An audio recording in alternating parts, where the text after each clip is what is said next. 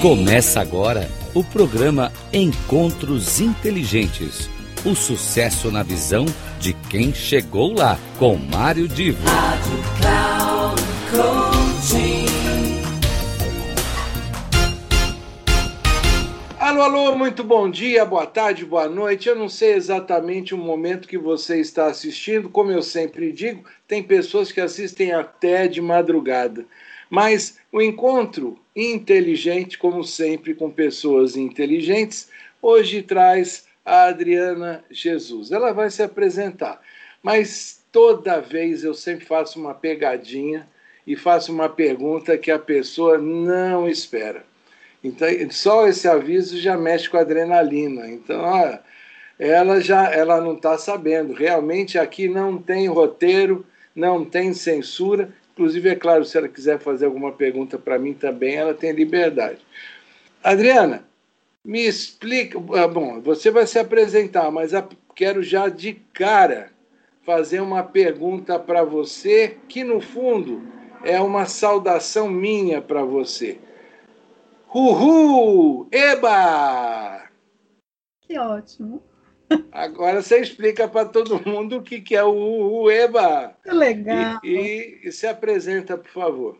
Então, obrigada, Mário. Quero te agradecer a oportunidade de estar aqui falando para esse público maravilhoso que é a sua audiência.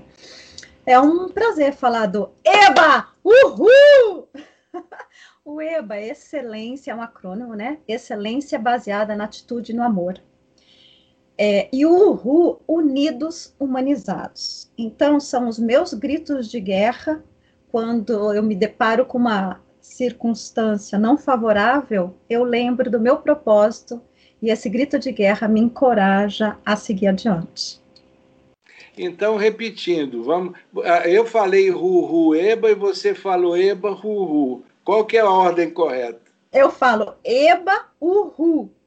Eba, então eu bato palma. Eba! Uhul! E é uhul, unidos humanizados. Porque eu trabalho com a humanização, que é a metodologia que eu sou autora, então eu criei esse que juntos nós todos sabemos, eu faço questão de reforçar, nós somos muito mais fortes, então unidos, mas de qualquer forma, não, humanizados. Que aí, se for o caso, eu entro nesse detalhe. E o EBA, excelência baseada na atitude e no amor. Bom, Uh, falam, você, você eu sei que uh, tem uma formação é, na área de psicologia e também tem outros, outras formações que complementam todo esse trabalho que você faz. Dá para resumir um pouquinho quem é a profissional Adriana? Sim, eu tenho 30 anos de experiência profissional na área, eu diria, da educação e da gestão. Tá? São as áreas que eu sou apaixonada. A psicologia, a minha graduação, onde eu atuo inclusive como psicoterapeuta, eu tenho a clínica. E durante esses 30 anos, eu tenho me dedicado muito fortemente à área corporativa, dentro do ramo da psicologia. Então, eu fui executiva há 12 anos, a Unilever foi minha base, onde eu fiz uma carreira e sempre sonhei em empreender. empreender. E em 2000 eu fundei a Multitalento, que é a minha consultoria de desenvolvimento humano. E estou, então, nela trabalhando sempre com treinamento, palestra e coaching. É isso. Então, eu, eu hoje, esse ano, eu me formo como teóloga, que é minha segunda graduação, tenho algumas pós-graduações na área da psicologia de, de educação e fiz também em aconselhamento, agora pela teologia. Enfim, amo estudar, trabalho com isso, essa é a Adriana. Agora, uh, como é que você, como você disse, está em fase final no curso de teologia? Sim. Como é que isso se junta? Ou seja, uh, por que que você foi buscar a teologia como algo a complementar aquilo que você já faz? Adoro essa pergunta, Mário. Obrigada por fazê-la. Eu sempre tive, desde muito jovem, até pela minha personalidade, uma visão sistêmica, integral. Eu gosto dessa visão ampla e não bitolada, restrita. Eu digo o seguinte: nós humanos, nós temos um funcionamento, a humanização também fala disso. Nós somos pensamento, sentimento e ação. Então eu digo assim: o pensar é a filosofia, o sentir é a psicologia e o agir é a teologia.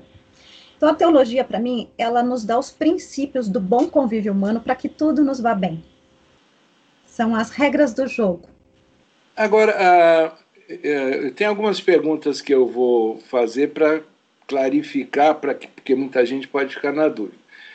Quando se fala em teologia, normalmente há uma ligação direta, pelo menos na interpretação de grande parte das pessoas, com religião, com uhum. aspectos ligados à religião.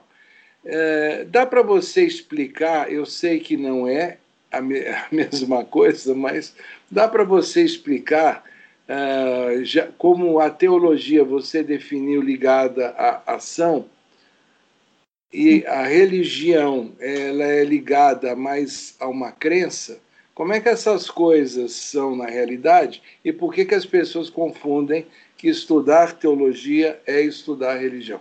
Então, porque então, o que eu te diria, a religião ela tem muita interferência do homem, tanto que nós vimos as, o quanto de denominações nós, nós temos no Brasil, mais de 50 mil.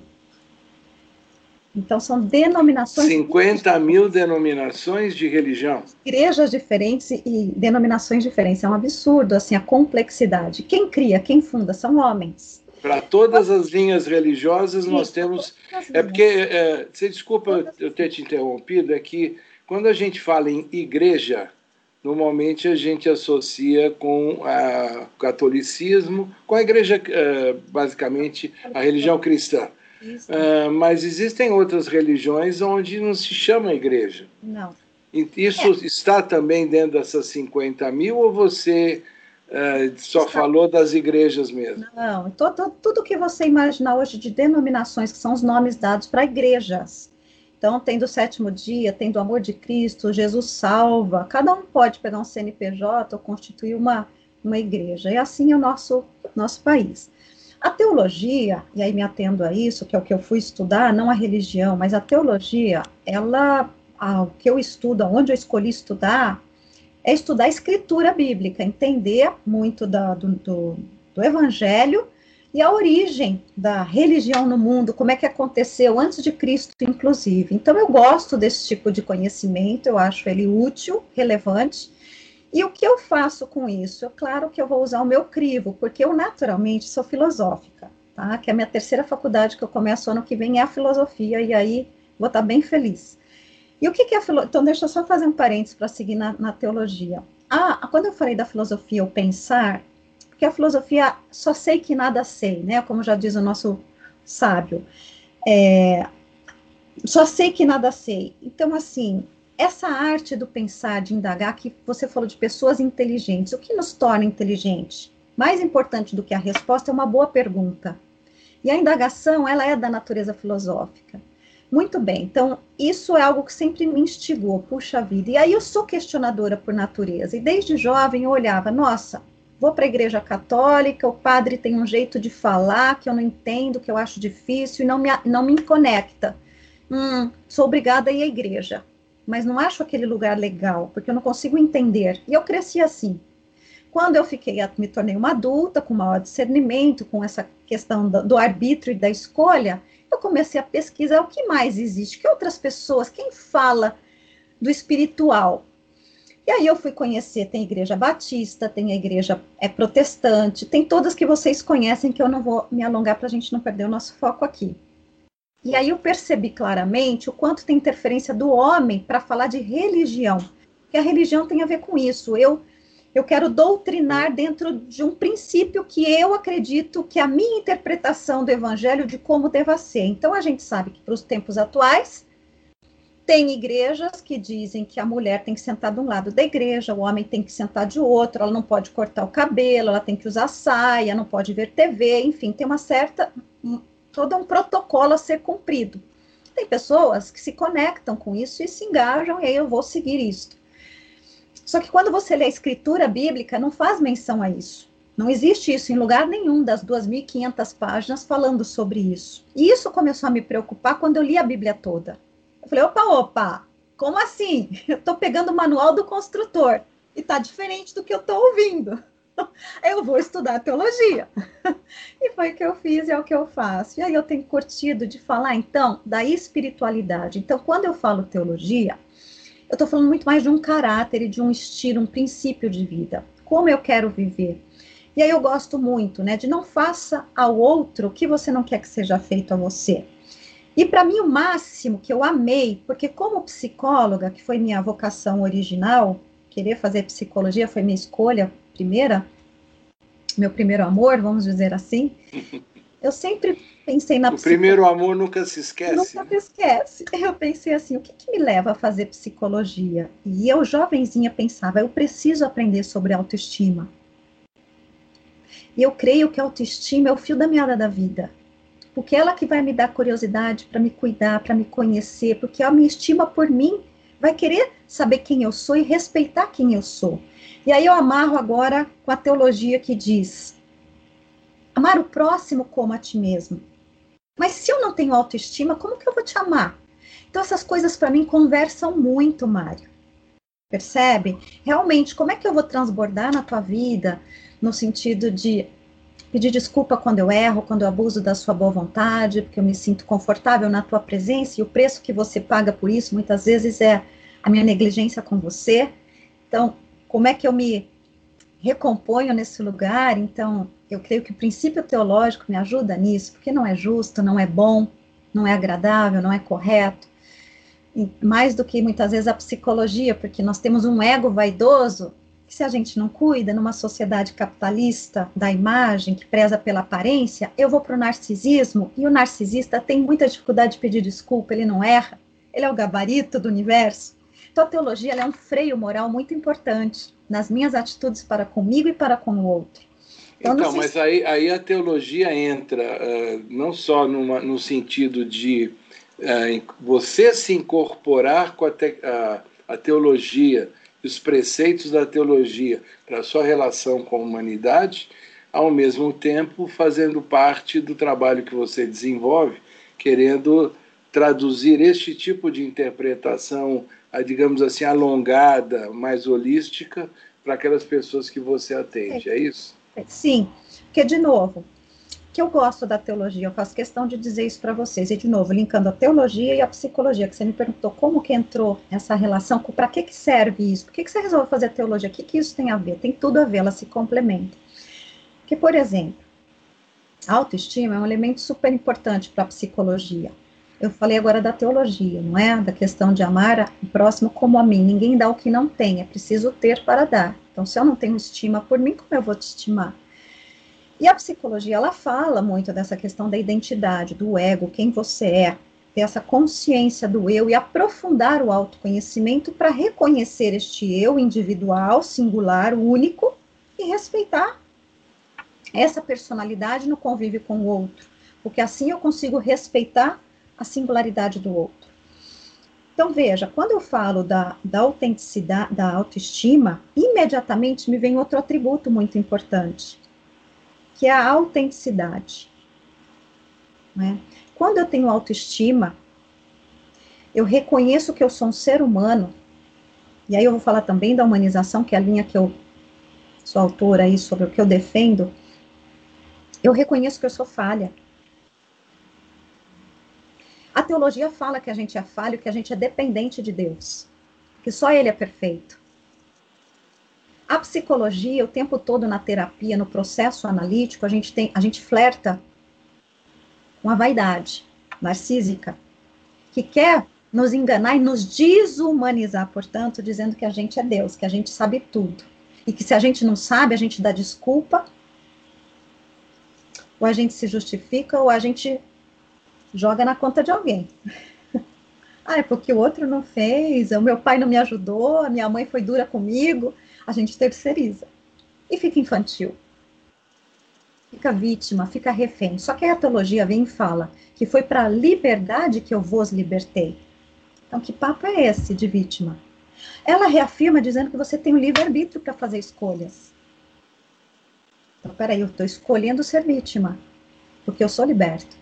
Então essas coisas se conversam muito e aí eu vou eu olho para a teologia na minha vida, na vida das pessoas que eu conduzo, que eu mentoro, faço coaching, ou psicanálise, seja lá o treinamento, eu uso a teologia como sabedoria de vida. Que são palavras carregadas de de utilidade, de bom senso, de sensatez, de discernimento que é o que é fundamental para que a gente tenha uma vida do jeitinho que cada um de nós quer. Uma vida com paz e realização, não é? É, e aí uh, eu quero trazer uma palavra que uh, ela, ela é impactante para quem não, não conhece, mas me parece que ela, ela seria o resultado final disto que você está uh, nos desenhando, que é o conceito da egrégora. Né? Uhum. Essa, essa ideia de egrégora é a ideia de que as pessoas juntas elas fazem mais, né? elas alavancam. Então você está dizendo que se cada pessoa dentro dentro, eu vou resumir aqui, né, para não usar tudo que você falou, mas se cada pessoa ela conseguir crescer na autoestima, ela conseguir ter um melhor conhecimento de si e saber conviver com o próximo sem se vitimar, quando você coloca várias pessoas em conjunto, você vai ter o que a psicologia positiva quer que aconteça, que a gente vá para frente olhando positivamente.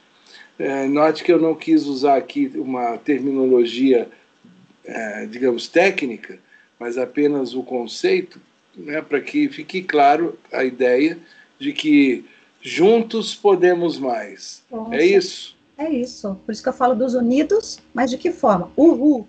Unidos de que forma? Humanizados. Com essa consciência que você acabou de descrever super, com muita clareza. E também teologicamente, e aí psicologicamente. Não é bom que o homem ande só. A mulher feita da costela, vamos dizer, tá? Para quem gosta de história, para quem não acredita, vamos pensar pelo menos na história. Né? Eu vou contar um storyteller aqui de Gênesis. Então, não é bom que o homem ande só. E foi feita a mulher da costela, para que a gente seja uma egrégora. E aí, Abraão, um dos grandes homens da história, foi dito que ele seria pai de todas as, de, muita, de muitas nações, muitas tribos, várias tribos. Nós temos 12 tribos lá no Antigo Testamento, para andar junto, divididas, cada uma fazendo uma parte do trabalho, para que tudo vá bem novamente. Isso teologicamente. Na psicologia, falando desse conceito da egrégora, ou de estar junto, da convivência, do quanto é fundamental, pesquisas comprovam que o bebezinho ou o animal, que antigamente se fazia pesquisa, né, na tempo de, Skinner, com macaco, com rato, com, enfim, com, com, com animais, comprovam que o, que o filhote, quando ele é alimentado pela mamadeira e não tem o contato humano, ele morre ele definha.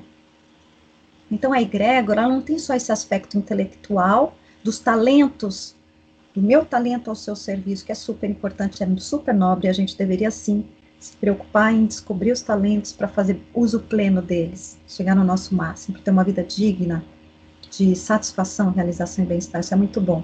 Mas tem o contato humano, que a pandemia veio escancarar o tanto que as pessoas estão ansiosas, angustiadas, mais abatidas, algumas depressivas ou muitas, por conta do isolamento, da dificuldade do abraço. Imagina, você encontra a tua família com culpa já, com medo, não só por você, mas principalmente pelo outro. Vai que eu não tenho sintoma e eu estou contaminando meu avô, a minha mãe, o meu irmão ou alguém. Então, de novo, para falar da egrégora, esse aspecto não só prático do modus operandi viventes do, do Homo sapiens, mas essa questão do amor, do afeto, do cuidado, do abraço, do do estar tá junto, que a gente está sofrendo essa perda, é uma perda. É, aliás, como você, é, digamos assim, o próximo passo é, é para a filosofia, né? Sim. Eu, você sabe que eu, é, quando, normalmente, você que dá muito treinamento, em algumas vezes a gente cria um, o grupo uh, num círculo, né, numa, um semicírculo, na realidade, né, em que as pessoas estão de frente para quem está sendo instrutor e uma para outra. E eu costumo dizer que naquele instante, em várias palestras ou workshops, né, eu costumo dizer que nós ali estamos formando uma ágora para se criar uma egrégora. Então, isso, a egrégora a gente já falou que é essa soma. E a ágora é o nome que se dava já né, para os filósofos que se reuniam e estavam lá para discutir algum assunto e tentar, é, numa troca de, de, conhecimentos, ou numa troca de ideias e opiniões, né, caminhar para um, um conhecimento maior de todos eles. Então, agora você vai trabalhando com a filosofia, você vai, para os seus alunos, você vai criar uma ágora. Maravilhoso, é isso, é exatamente isso. Mário, você tá. Eu tenho uma tela mental, eu faço as minhas projeções mentais, eu faço minha visualização, psicologia positiva, neurociência fala, pensamento é comunicação, comunicação gera sentimento, sentimento vira realidade. Então a gente tem que orar e vigiar aqui, né? Que a, a escritura fala orar e vigiar. E o povo fica o quê? Eu digo, os pensamentos, gente, porque eles comunicam o seu destino. Então, orar e vigiar, porque a sua próxima atitude nasce no teu pensamento de agora. Eu penso algo, eu sinto, eu acho. Eu penso, oba, hoje é dia de encontrar o Mário e toda a galera dele. Eu sinto que entusiasmo e a minha atitude. Tô aqui, cheio Ainda de... bem, ainda bem, hein? Pior seria se viesse toda cabisbaixa e falar, poxa, mas que, que rolo que eu me meti, agora como é que eu fujo dessa?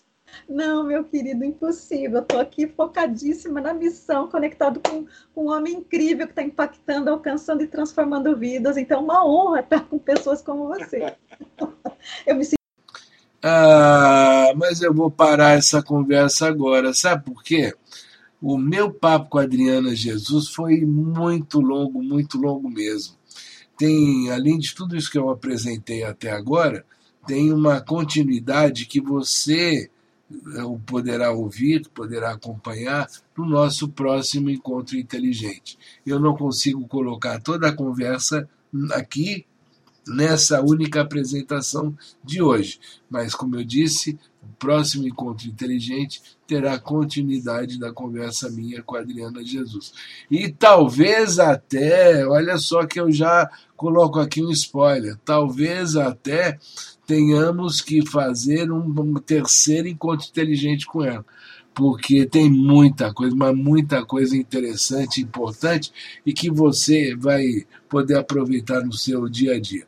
Até a semana que vem e não deixe de me acompanhar na Rádio Cloud Coaching, não só no Encontro Inteligente, como também no Miscelânea e no Café com Letras. Até mais.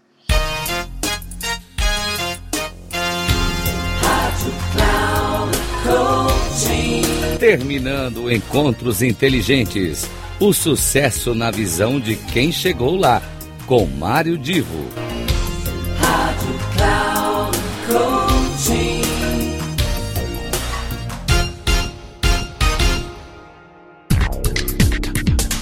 Não perca Encontros Inteligentes.